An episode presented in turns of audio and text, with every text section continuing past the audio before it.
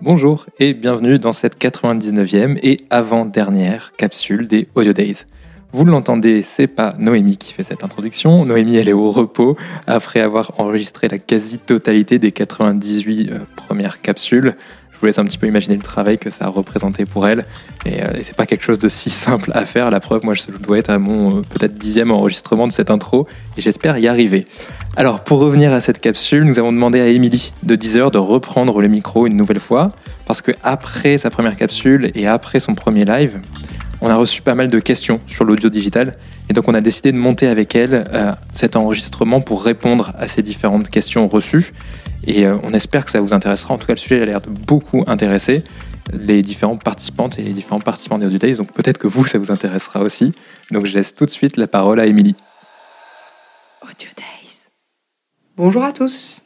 Bienvenue dans cette deuxième capsule audio de 10 heures. Vous êtes peut-être directrice ou directeur marketing ou encore responsable communication ou brand engagement pour une marque. Vous avez pu explorer dans votre mix marketing ou dans votre plan de communication différents supports qui vous offrent différents avantages.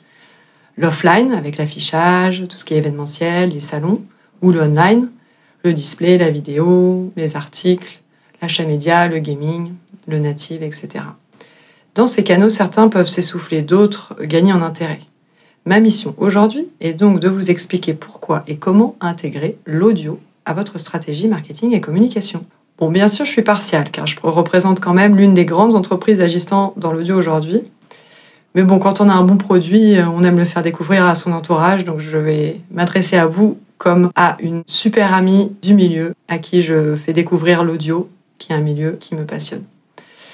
Voilà ce que je vais essayer de faire dans cette capsule. Avant de commencer, une petite précision. Je vais parler d'audio digital ici. Et qu'est-ce que ça regroupe? En fait, trois choses. La radio sur Internet, le total des écoutes podcast et le streaming musical. C'est bon pour vous? Vous êtes avec moi? Ok, alors commençons par le commencement. Pourquoi est-ce que vous devriez investir sur l'audio digital? Dans une autre capsule, Jeanne Savadsky, attention c'est dur à prononcer, de Intuiti, se pose la question de savoir si toutes les marques ont intérêt à se lancer dans le podcast. Moi, ce que je peux vous dire, c'est que pour de plus en plus de marques, il y a un intérêt effectivement à se lancer, certes dans le podcast, mais aussi et surtout plus largement dans l'audio. Que ce soit pour sponsoriser un contenu audio existant, musique ou podcast, ou plus largement pour communiquer et toucher une cible à travers différents supports sur lesquels je reviendrai plus tard. La première question que l'on peut se poser, c'est est-ce que je peux toucher tout le monde avec de l'audio? Est-ce que c'est niche? Alors je vais essayer de vous donner quelques éléments de réponse chiffrés. On apprend par l'étude médiamétrie globale audio 2021 que l'audio est bien omniprésent dans la vie des Français. 84% écoutent au moins un contenu audio par jour. Quant à la couverture de l'audio digital, elle représente 47,8%, en croissance de 7 points par rapport à 2020. On peut prendre un autre angle d'analyse, la part des recettes dans le marché de la musique liée au streaming. En 2020, elle était déjà de 69%, en croissance de 21% selon la source SNEP. Donc la réponse est claire, non, ce n'est plus niche. Deuxième question, est-ce que vous, votre marque, doit investir sur l'audio digital? Est-ce qu'il y a des restrictions? Est-ce qu'avec un petit budget, c'est pertinent? Alors oui, pour commencer à investir sur le sujet, sur des formats traditionnels, avec par exemple les spots audio ou les bannières, euh, cela reste accessible en termes de clé d'entrée. Est-ce que c'est pertinent pour une marque B2B Oui, si vous êtes déjà aguerri et souhaitez investir le content marketing, dans ce cas, pensez à travailler des thématiques euh, autour de votre domaine d'activité qui intéressent votre audience, un peu à l'image du thought leadership. Vous pouvez à ce sujet écouter la dernière intervention de Sébastien Imbert, CMO de Microsoft, parue récemment dans French Web. Une intervention audio, bien sûr. Est-ce un hasard Je ne crois pas. Est-ce que c'est pertinent sur tous les secteurs d'activité en B2C A priori, oui, mais posez-vous juste la question concernant votre contenu, comme pour toute publicité en général. Est-ce que c'est un contenu violent, par exemple? J'éviterai ou alors je me poserai la question du ciblage, évidemment. Alors, est-ce que vous êtes toujours là? Je passe à ma deuxième grande partie. On en a terminé avec le pourquoi, et j'espère que ça vous aidera à convaincre votre hiérarchie. Passons au comment. Pour la première question à se poser dans la partie comment, je vous propose de partir de votre plan de marketing ou de communication. Vous avez votre mix, et eh bien comment y intégrer l'audio digital?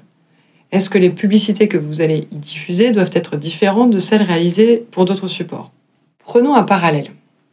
Imaginez-vous quelques années en arrière quand il fallait investir la vidéo. Qu'est-ce qu'on a fait à cette époque-là? Ben, On est allé prendre des spots télé qu'on a gentiment collés dans le digital, on a essayé de les faire rentrer tout simplement. Est-ce que ça a marché? Bah non. En audio digital, c'est la même chose. On est dans un contexte d'écoute différent de celui de l'écoute du poste de radio. On écoute avec nos écouteurs, nos casques.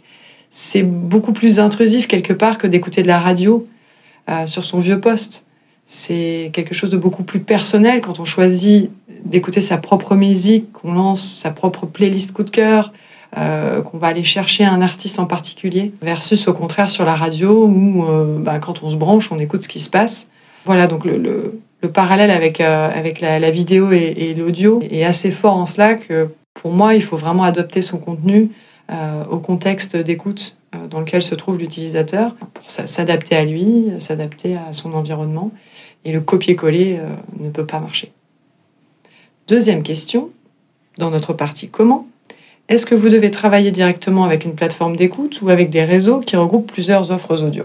Bien sûr, tout dépend évidemment de vos objectifs, soit du reach, de la couverture sur cible, de la notoriété ou encore de la performance.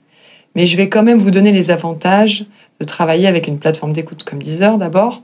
On peut avoir accès à notre donnée first party. Vous savez que c'est assez unique. Euh, en termes de wall garden, il n'y en a pas beaucoup dans le, dans le marché du, du digital et euh, les plateformes de streaming offrent vraiment cette clé d'entrée-là. Et on va avoir accès non seulement à cette audience pour faire de l'activation sur cible, mais on peut aussi délivrer des insights. Avec une connaissance granulaire de notre audience, on va pouvoir matcher avec vos demandes, vos interrogations, votre cible, votre cœur marketing, avec quoi il s'engage, quel est son type d'émotion, vers quel type de musique et de contenu il s'engage. Et du coup, on va avoir beaucoup de précision dans, ce qu'on peut vous livrer. On a un lien aussi direct avec les artistes et leurs agents. Pour ce qui est de ce que peuvent vous apporter les réseaux, pour moi, c'est vraiment le reach, la couverture sur cible, et peut-être tout ce qui est notion de déduplication entre les personnes que vous voulez toucher à travers différents supports audio. Côté mesure, alors, quel est l'impact? Est-ce qu'on peut le mesurer? Je vous dirais que l'impact se mesure comme toute campagne digitale, à dose d'impression sur le spot audio en lui-même, de clics, de taux d'arrivée sur votre site, de temps passé sur votre site. évidemment, si on reparle de la publicité en elle-même, on va être sur des KPI de brand safety, visibilité et complétion. Certaines plateformes permettent même de mesurer le taux d'écoute. Chez Deezer, on conserve les KPI traditionnels du digital pour permettre à l'écosystème de travailler sur une base commune comparable. J'espère vous avoir convaincu de l'intérêt de l'audio digital pour vos prochaines prises de décision dans votre mix marketing et avoir répondu à quelques questions que vous pourriez vous poser. Si vous voulez en savoir plus sur l'essor de l'audio digital, vous pouvez consulter les derniers chiffres de l'IAB Europe et IAB US, ils sont toujours un peu en avance sur nous, ainsi que les chiffres de l'Observatoire du SRI parus récemment.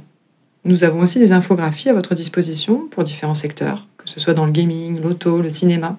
N'hésitez pas à nous interroger je vous dis à très bientôt. Merci de m'avoir écouté.